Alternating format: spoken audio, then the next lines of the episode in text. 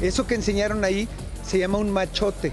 Es un machote. Ni siquiera es contrato. No es contrato, no viene membretada, no es una carta que está impresa, está hecha en computadora, este, no tiene ningún elemento, o sea, todo eso.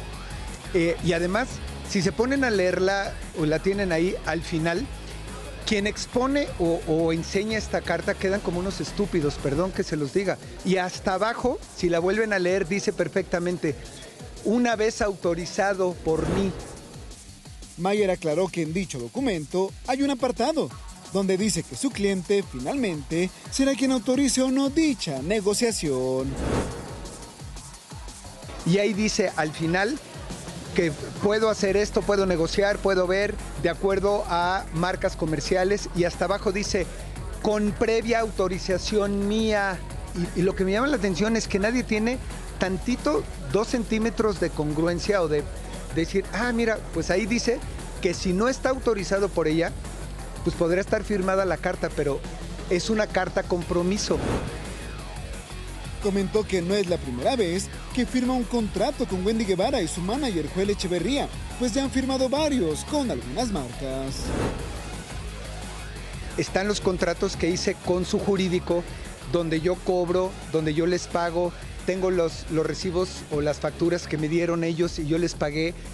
O sea, no hay nada.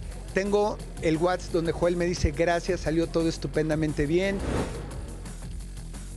Y se le fue con todo a Poncho de Nigris, pues asegura que él está mal aconsejando a Wendy Guevara. De Wendy, bueno, porque Wendy no, no sabe o no conoce mucho. El otro baboso eh, que la aconseja, que dice que tiene experiencia, pues está igual o peor. Pues, pues Poncho, o sea, dice con mi experiencia, ¿cuál experiencia?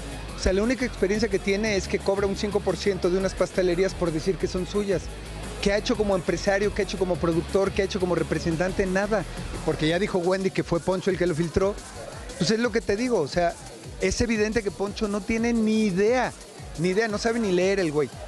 Que si me tiene hasta la madre, si me tiene hasta la por metiche y por envidioso. Ya, ya no me voy a quedar callado, ya no.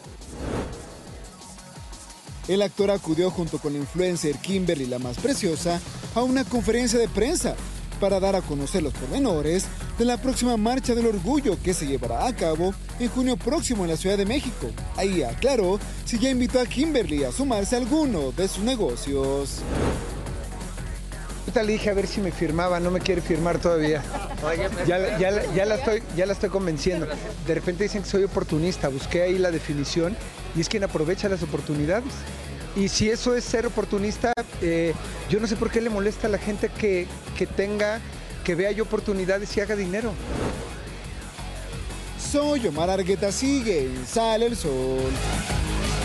Repito, cuando tu argumento es el insulto, pues obviamente sabemos, ¿no? Entonces yo lo único que quiero es que quede claro, a ver, ¿es un machote o es una carta compromiso? Porque las dos cosas las dijo en la entrevista. Y como tenemos aquí gente muy inteligente, eh, ya nos dijo.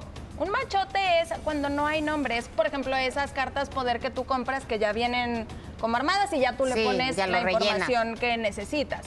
Aquí va directo a Wendy por medio de Sergio Mayer. Poncho no tiene nada que ver.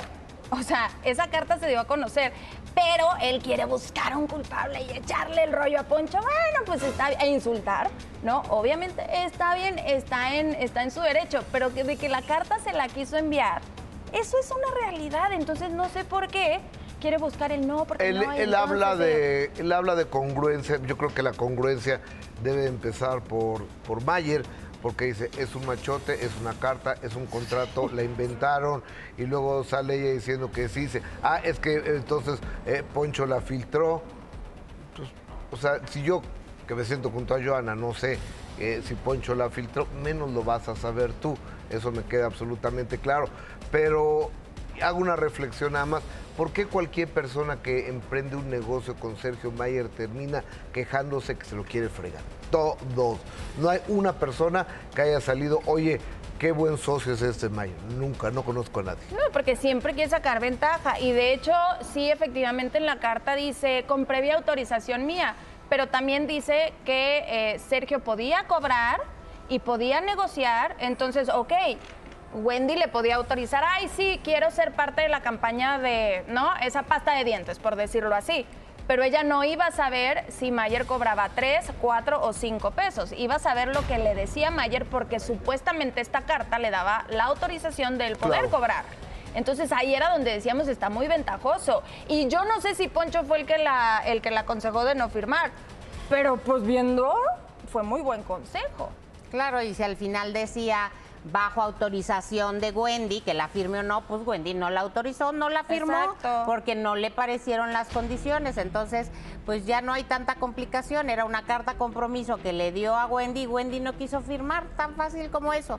¿Por qué sí. no quiso? Pues no le pareció que estaban bien las condiciones. Exacto. O pero sea- pues que no diga que no. Quien quiera poner. Ah, no, eh, no, no, a Joana no la ofendas, Sergio. No la ofendas. Ah, no me- ahí sí no me va a poner alto punto porque yo no necesito insultar. Yo simplemente digo que aquí decimos la verdad. Ahí está. Por eso quien que se defienda sin poner en insultar. riesgo su capital y su trabajo, que firme con Mayer.